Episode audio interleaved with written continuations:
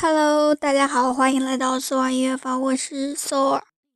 今天是二零一七年四月三日，现在是晚上七点二十七分。一天一首音乐日记。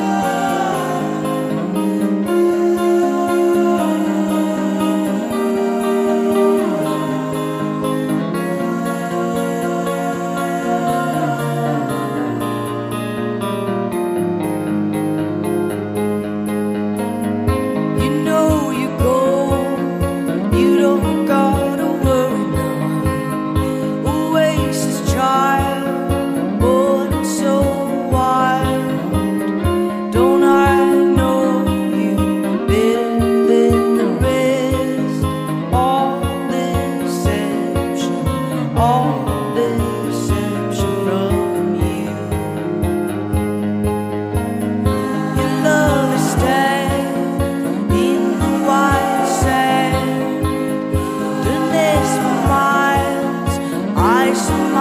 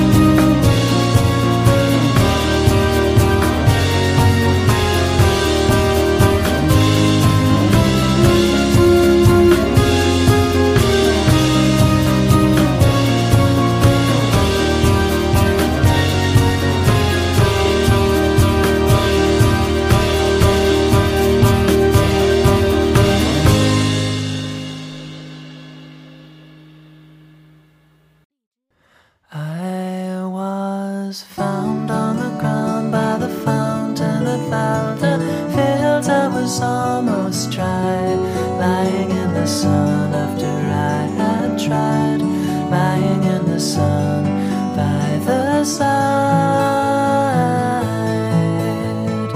We had agreed that the council would end at three hours overtime.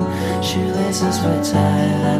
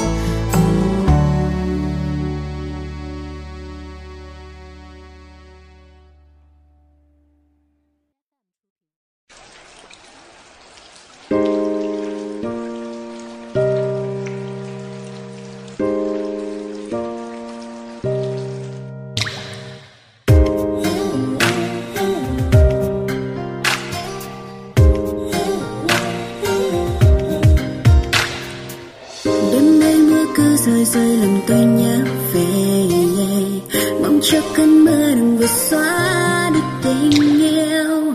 Tình yêu chỉ tôi đợi chờ, mà lòng ai cứ luôn hững hờ những phút giây trong lòng